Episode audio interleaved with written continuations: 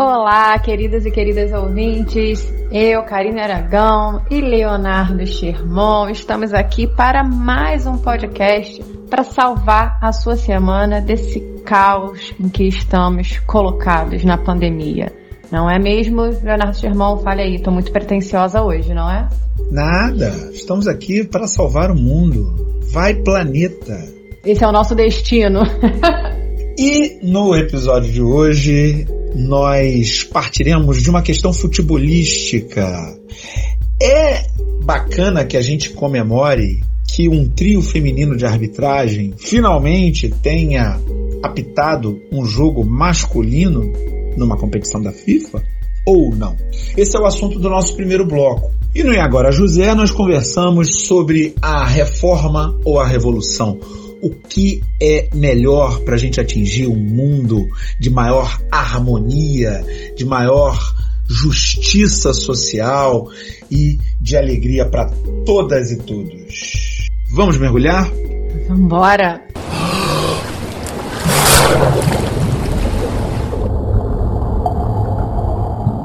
No dia 7 de fevereiro de 2021, a árbitra brasileira Edina Alves e a auxiliar Neuza Beck se tornaram as primeiras mulheres a fazerem parte do primeiro trio de arbitragem 100% feminino a comandar um jogo masculino profissional de uma competição organizada pela FIFA.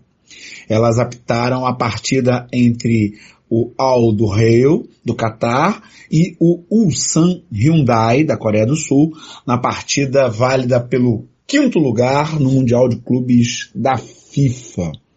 Muita gente comemorou isso, isso aparece nas notícias, né, como um grande feito o que me parece realmente adequado. Mas outras pessoas dizem que talvez a gente tenha que se sentir envergonhado que em 2021 a gente ainda tem uma situação em que não seja normal que mulheres apitem jogos masculinos em campeonatos da FIFA. Mais recentemente, na semana passada, nós tivemos a definição da troca do nome da rua Moreira César para o nome do ator Paulo Gustavo, daqui da cidade, recentemente falecido por Covid. Muita gente comemorou, pois se tratava da troca do nome de um coronel que teve a sua trajetória de vida marcada por ser o líder da violência do Estado contra populações marginalizadas, por um ator da cidade, muito conhecido, muito famoso, alguém ligado à comédia e que tinha uma trajetória LGBT muito marcante, inclusive sendo casado e com filhos o que configura ele, de certa maneira, um símbolo desse movimento. Eu queria perguntar a você, Karine, o primeiro trio de arbitragem feminino no Mundial da FIFA masculino é para se comemorar? Pensei que você ia me perguntar qual foi meu voto na consulta pública para troca do nome da rua. A pergunta já está feita, então. Eu ia dizer que sim, votei a favor e que bom que a gente vai conseguir trocar. Já uma discussão aqui nessa cidade que remonta a um episódio que a gente teve aqui sobre se é correto de roubar estátuas e tudo mais. E há muita gente dizendo, ah, mas ninguém vai chamar assim e tal. Mas isso acontece. Aqui em Niterói é uma das avenidas mais conhecidas do mesmo bairro onde fica a rua Paulo Gustavo agora. É a Avenida Roberto Silveira. E na minha infância, as pessoas mais velhas não chamavam a Avenida Roberto Silveira de Roberto Silveira, porque ela tinha mudado de nome recentemente. Até porque o Roberto Silveira em questão, que era governador do estado, tinha falecido há relativamente pouco tempo, na minha infância, e muita gente chamava de Avenida Estácio de Sá. Claro, durante algum tempo as pessoas vão continuar chamando a rua Paulo Gustavo de Rua Moreira César.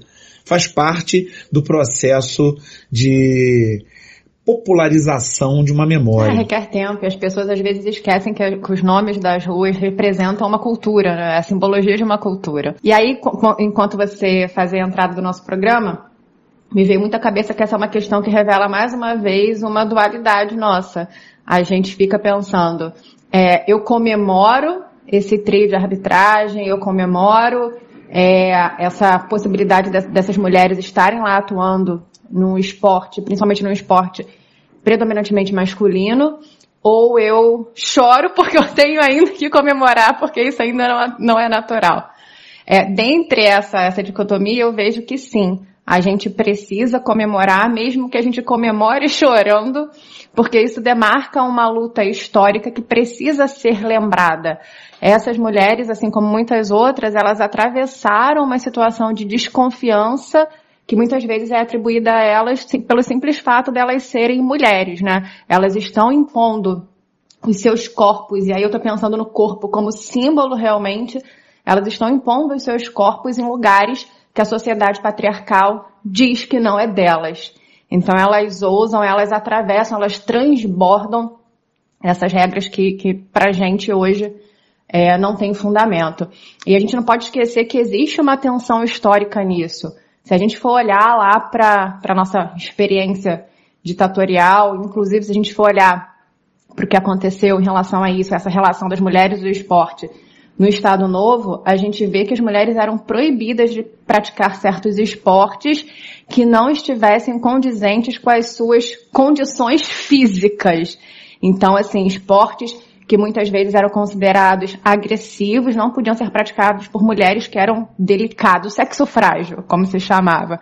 E aí depois a nossa experiência se a gente for olhar vários é, é, jornais que circulavam na época da ditadura, depois do, do, do golpe de 64, também, de novo, no, jornais que diziam que essas decisões de proibir mulheres de praticarem esportes não era uma decisão machista, mas que tinha a ver com a biologia, que o coração das mulheres era menor. Assim, isso saía no jornal. O coração das mulheres era menor e elas não tinham capacidade respiratória propícia a esses esportes. A gente se esquece que a segunda onda feminista, que é exatamente o grupo das estudiosas que vão contestar a existência de papéis sociais relacionados ao gênero de cada um e cada uma, é algo que vem do pós Segunda Guerra Mundial para cá. É muito recente. Em outras palavras, nós temos gerações e mais gerações que estão vivas hoje e que receberam a ideia formatada em suas cabeças pela mídia, pela cultura e pelas suas famílias também, de que existe um papel para mulheres e um papel para homens. Você está falando, eu estou lembrando de quando eu era criança e na educação física se dividia a educação física em meninos e meninas e os meninos jogavam futebol e as meninas jogavam queimado. Quando você era criança, perdura até hoje, né? o que tem duas bobagens enormes associadas a isso. Primeiro, a pessoa que mais sabe jogar futebol no Brasil hoje chama-se Marta. Tem para ninguém. É Marta, primeira colocada, ela é espetacular. Segundo, eu adorava jogar queimado. E aqui na onde eu moro, eu morava já na infância, o, o jogo de queimado era unissexo, era para todo mundo, não tinha esse, esse negócio. Muito curioso isso que você falou sobre a Marta, porque aí me vem à memória é uma questão que caiu no Enem esse ano, na prova de linguagens, que comparava o valor, né, quanto a Marta ganha por gol e quanto o Neymar ganha. Então a Marta, apesar de ser a maior jogadora, tem um valor bem inferior ao gol, né? O gol dela vale menos. E isso você para para pensar que existem muitas coisas por trás desse valor atribuído. E essa dificuldade das mulheres se inserirem em certos locais está muito presente no esporte e está muito presente também, se a gente for olhar, no meio acadêmico, no meio de produção intelectual. Se a gente for fazer um, traçar um percurso assim muito rápido, a primeira mulher que entra na Academia Brasileira de Letras é em 1977, 80 anos depois. E antes algumas mulheres tentaram submeter a sua candidatura e o que foi colocado para elas foi que elas não pertenciam àquele lugar de produção de saber. Então é uma desconfiança muito análoga que se fa faz às mulheres no esporte. A primeira presidente na Academia Brasileira de Letras foi em 1997 só, que é a Nelly da Pion. E uma história super curiosa sobre isso é em relação à primeira mulher diplomata. Né? A primeira mulher diplomata submeteu a sua é, é candidatura à prova em 1918, que foi a Maria José de Castro Mendes, e o Nilo Peçanha tentou impedir a candidatura dela falando que que uma mulher deveria estar mais voltada aos seus serviços de casa e que a diplomacia não era lugar para uma mulher. E ela, como tinha uma família muito influente, tentou, né, é, o máximo que foi possível, conseguiu fazer a prova, foi muito bem, passou e, e exerceu a sua carreira. Mas é curioso como lá em 1938 a gente regrediu foi proibido que as mulheres fizessem provas para para a diplomacia, a gente só voltou depois na década de 50. Então a gente consegue perceber que existe uma tensão aí constante, né? Eu acredito que é justamente por essa tensão que a gente precisa comemorar. No ano passado, a gente teve a primeira vereadora trans aqui em Niterói, a Beni Brioli. Então, será que por a gente ainda viver num país homofóbico, não deveria comemorar essa vitória? Tem que comemorar muito e defender muito, porque na semana passada a vereadora Beni Brioli precisou sair do país às pressas por conta de ameaças à integridade física dela.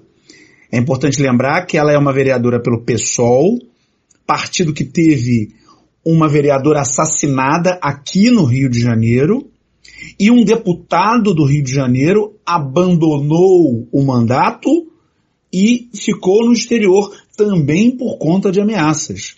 Então, sim, é para comemorar e para defender o mandato dela. Realmente é um cenário tenebroso isso. Até porque se a gente não comemora, parece que a gente está fingindo que existe uma naturalização. Eu ainda percebo isso. Parece que a gente está fechando os olhos e está dizendo assim, ah, não existe dificuldade para essas mulheres ocuparem tais lugares. Existe. E é justamente por isso que a gente pre precisa comemorar. Existe e está noticiada nos jornais. No momento em que a vereadora que foi assassinada é, por milicianos no Rio de Janeiro, ela era uma representante que era mulher, era gay, era da periferia. O deputado, principal parlamentar gay, e ela própria, a Beni Brioli, uma parlamentar trans e defensora dos direitos do LGBTQIA+. Exato, porque além de ocupar esses lugares, a gente ainda tem um percurso de adquirir o respeito estando nesses lugares, né? Existe a linha, muitas vezes, que, que, que a gente atravessa para ocupar certos lugares que dizem que não são, que não são nossos, e todo o trabalho ali maçante para conseguir é, é, ser validada na, naquele lugar, né? para validar a sua existência, a sua permanência naquele lugar. Então eu diria que a, que a comemoração precisa sim existir, precisa sim ser demarcada. Claro, não é uma comemoração que se encerre numa festividade do tipo, ah, vamos comemorar então esse trio de arbitragem, beleza, esquecemos o assunto. Não. Mas é para reforçar, ó, demos um passo e cada passo dado, a gente reconhece um certo avanço, mesmo que ele seja pequeno. É claro que a gente acaba ficando entre reforçar um marcador de preconceito, né, do tipo, ah, então foram mulheres que entraram, então mulheres conseguiram, então é uma vereadora trans. Parece que a gente está nesse discurso reforçando um, um, marcador de preconceito, mas não é isso. A gente só está reconhecendo que ainda é uma exceção e o nosso caminho é para que isso não seja mais uma exceção. A gente acaba pensando um pouco nessa questão da disputa entre essas duas visões de mundo, é, porque isso remonta a uma questão mais profunda com relação às lutas das diversas categorias, dos diversos grupos que têm pautas também das mais diversas. Dentro desses grupos de mobilização e luta, há sempre aqueles que acreditam que a única vitória a ser comemorada é a vitória total.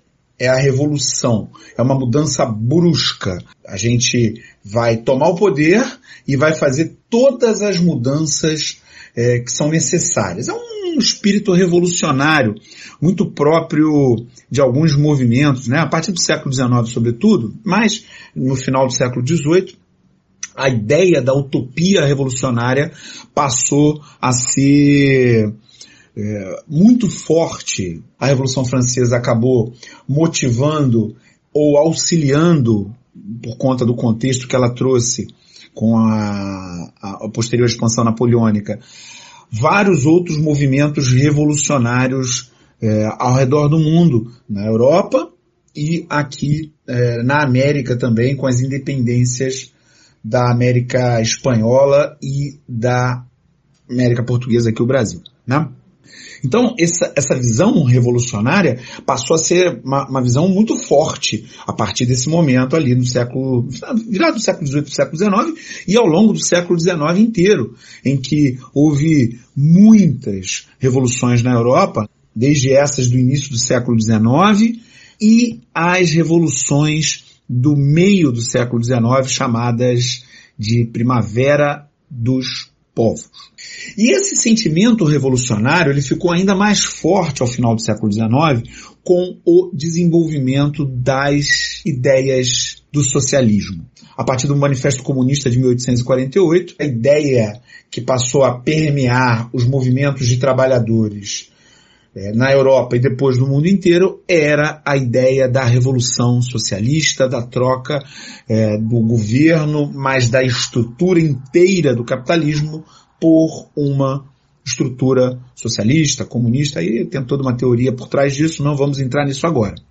E isso, claro, tem um momento de ápice no início do século XX com a Revolução Comunista na Rússia, em 1917, e depois as diversas outras revoluções que aconteceram nesse sentido, na China, em Cuba. Ao mesmo tempo em que isso acontecia, havia também quem defendesse que a revolução tem um custo alto demais para ganhos pequenos demais. A revolução seria algo radical e que nem sempre atinge os objetivos que tinham sido propostos do início, até porque em algum momento, dizem os adeptos dessa segunda linha, a revolução acaba sendo cooptada pelos interesses pessoais de uns e de outros. E esse segundo grupo acredita que em vez de mudanças revolucionárias, radicais, de rompante, as mudanças deveriam ser feitas dentro daquilo que é possível em cada momento, considerando os contextos básicos de cada momento. Esses seriam os reformistas. Então, em grandes linhas gerais, a gente teria aqueles que propõem uma mudança radical, e para esses. Eu só vou comemorar quando o mundo não for mais machista. Eu só vou comemorar quando o mundo não for mais homofóbico. Exatamente, exatamente. Já para os reformistas, eles não veem essa vitória total no momento próximo, então essas coisas deveriam ser comemoradas a todo momento, até porque essa vitória total pode nunca chegar. E é no sentido dessas duas linhas de pensamento que eu gostaria de perguntar a você. E agora, José? Estávamos falando das ideias revolucionárias e das ideias reformistas. E daí eu te pergunto, Karina Aragão, como você vê a humanidade avançar? Como você imagina o futuro? O que você pensa sobre qual o caminho a seguir para a gente atingir as mudanças na sociedade que a gente tanto deseja? Você é uma revolucionária ou você é uma reformista? Nossa, eu confesso que eu sou do time dos reformistas. Agora, né, os nossos ouvintes estão aqui, meu Deus, achei que ela fosse revolucionária. Mas eu explico, eu explico. Sempre que eu penso nessa relação reformista-revolucionário, é claro que a gente sempre recorre às nossas fontes de saber e o que, que nos marca, né? Eu penso muito no, nos conflitos que a gente teve na primeira semana de arte moderna, que inclusive a gente vai ter o centenário em fevereiro do ano que vem, e houve esse dilema sobre como que a gente mudaria o nosso quadro literário estético aqui no Brasil. Né? Como que a gente deixaria de fazer um, um, tipo de literatura, de arte que fosse parnasiana, parnasiano, e faria agora uma arte completamente diferente. E a gente teve posturas diferentes dos nossos artistas. A gente teve, por exemplo, Oswald de Andrade, que era um revolucionário, e inclusive se intitulava um futurista, muito baseado no, no Manifesto Futurista de 1909 do Marinetti. Então, para ele era isso. É, vamos quebrar o passado, vamos quebrar isso aí que veio até agora e criar um novo tipo de arte em cima desses cacos que ficam do que nós destruímos. E a gente tem outros artistas, o Mário de Andrade, Manuel Bandeira, que já pensam de uma maneira mais reformista. Vamos olhar isso aqui que a gente construiu, sem abolir, sem apagar, e vamos ver o que, que a gente consegue é, fazer de mais interessante, mais do jeito que a gente quer, tentando organizar processos dentro de um processo maior. Então eu, eu vou mais por esse caminho. Porque eu acredito que se a gente para e, e pensa que só uma revolução pode acontecer e fazer com que a sociedade caminhe para o que a gente quer, me dá a impressão de que a gente sempre espera um movimento muito grandioso e que a gente sempre espera aquela questão da hora certa, né? A hora certa, o momento certo, que vai. E a gente não valoriza essas conquistas que a gente vai é, adquirindo, que a gente vai conseguindo. Então, assim, é o que a gente estava comentando. Para mim é muito válido a gente ter um, um trio de arbitragem feminino. Para mim é muito válido o nome de uma rua ser Paulo Gustavo, uma pessoa que, que afirmou, que casou, que teve filhos sendo gay, e, e é isso aí. É, para mim isso tem valor, né? A gente não precisa promover necessariamente uma revolução. É claro que eu tenho consciência que o meu pensamento tem falhas. E realmente isso se refere a uma mudança profunda, porque a gente pode lembrar a maior rede de televisão do país, numa novela, mandou cair um prédio para matar um casal gay. E agora, diante da tragédia que foi a morte do Paulo Gustavo, uma morte completamente evitável. Se ele estivesse em outro país, ele já estaria vacinado e não teria morrido como morreu. Essa mesma emissora falou no seu principal jornal sobre o marido do Paulo Gustavo. Então nós temos uma mudança, uma mudança de postura importante que tem que ser notada. E é exatamente isso que você falou, precisa ser notada. É, e é claro que eu tenho é, uma noção de que o meu pensamento tem falhas, né? Que quando você se denomina como uma pessoa reformista, parece que você está passando pano para um sistema é, voraz como o capitalismo. Então, até para a gente montar esse programa, como a gente sempre faz organizando a pauta, eu fui ler alguns artigos sobre a Rosa Luxemburgo e ela tem esse dilema falando sobre reforma e revolução. E a Rosa Luxemburgo é alguém que eu gosto muito, é, admiro, leio sobre. E ela, por exemplo, discordaria de mim. Né? Quem sou eu perto da Rosa Luxemburgo? Mas a gente teria direcionamentos distintos. Eu sei que tem falhas, eu sei que, que talvez, como ela diz, né, é, é promover a manutenção de um sistema ali, aparando as arestas e acalmando, fazendo um carinho nas pessoas, em vez de resolver o problema em si. Talvez eu mude, quem sabe. Mas hoje eu me declararia como uma pessoa reformista. O conceito de revolução ele é mais complicado do que parece.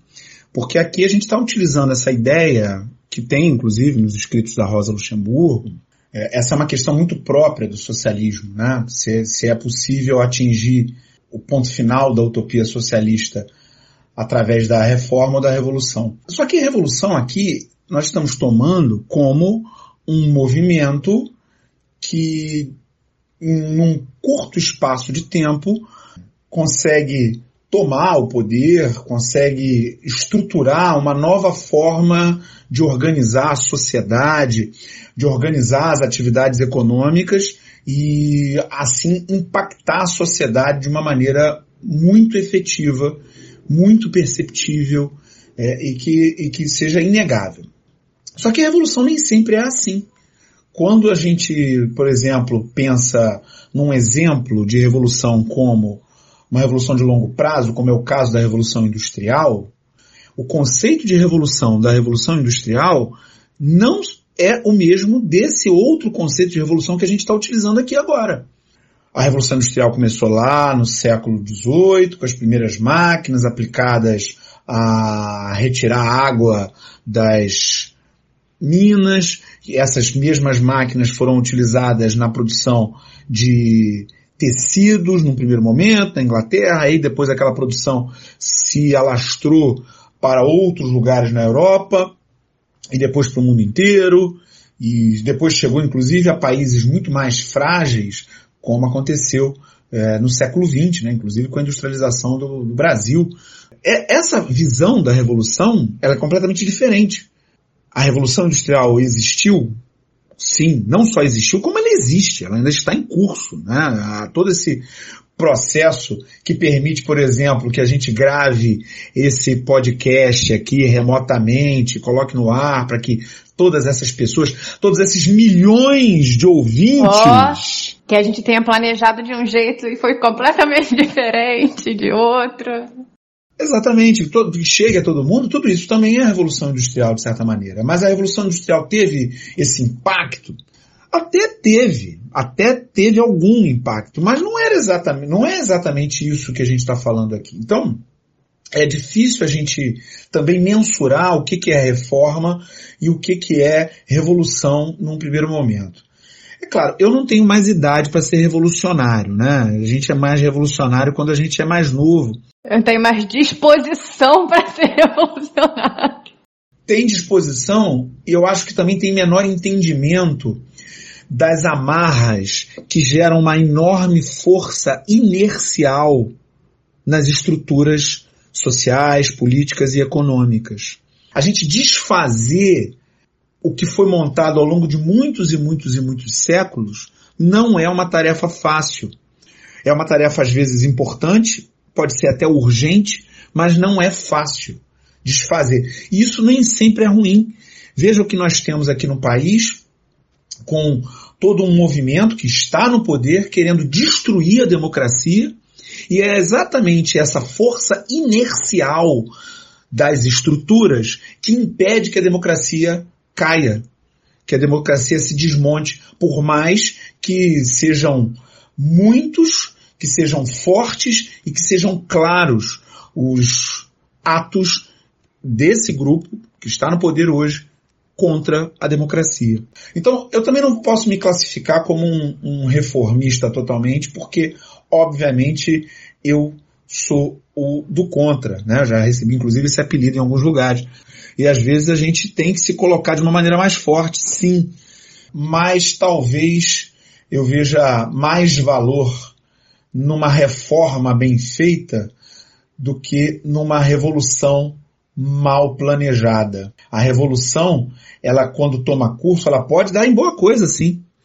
Pode dar em boa coisa, sim. Nem sempre ela é cooptada, não. Até porque, para fazer uma revolução, é, como acho que nós temos exemplos aí, haverá uma luta cruel por parte dessas forças que são muito poderosas e que querem evitar a todo custo que qualquer coisa seja modificada. Não é à toa que a Beni Brioli está passando pelo que está passando. Ela está passando por conta da postura dela e do partido que ela pertence. E, e, é claro, as forças que não querem mudança vão atacar qualquer um que se estabeleça como ponte dessa mudança. E aí a minha pergunta seria, a eleição dela é uma reforma ou é uma revolução? Esse é o ponto. Talvez algumas revoluções elas aconteçam num prazo maior e a gente nem imagine que ela esteja acontecendo. Né? A gente está ali, está vendo a revolução na nossa frente, mas a gente não imagina.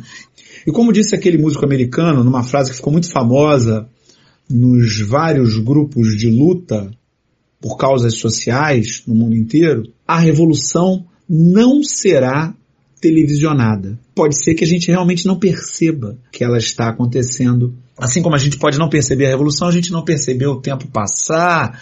Foi muito rápido. E você, a gente quer te ouvir. O que você acha? Manda lá no nosso Instagram.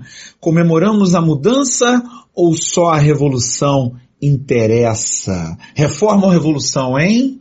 E nós já tivemos aqui pessoas conversando com a gente sobre o episódio 61, Envelhecer te assusta. A gente perguntou no Instagram qual a melhor idade, não foi, Karine? Foi exatamente isso nas nossas enquetes, nosso Data NML semanal. E nós tivemos duas respostas bem bacanas da Adriana Vieira e da Mariana Mello, que disseram que a melhor idade é sempre aquela que a gente tá, é sempre esse momento de agora.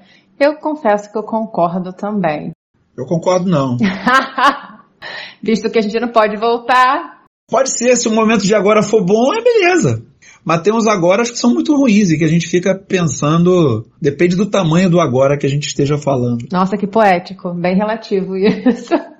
Poético também a gente vê as milhares de mensagens nas garrafas dos nossos ouvintes, das nossas ouvintes. A gente recebeu uma mensagem da Kelly Almeida sobre o nosso episódio 59, em que a gente perguntava: Não existe sociedade, somente indivíduos? A Kelly disse que nos ouviu e lembrou de uma música do Beto Guedes chamada Sal da Terra. Sucesso e encontro de adolescentes. Ó, oh, agora foi lá em 1910. em que ele diz um, é, um mais um é sempre mais que dois. Ela lembrou no momento que a gente comentou sobre as forças de interseção da coletividade.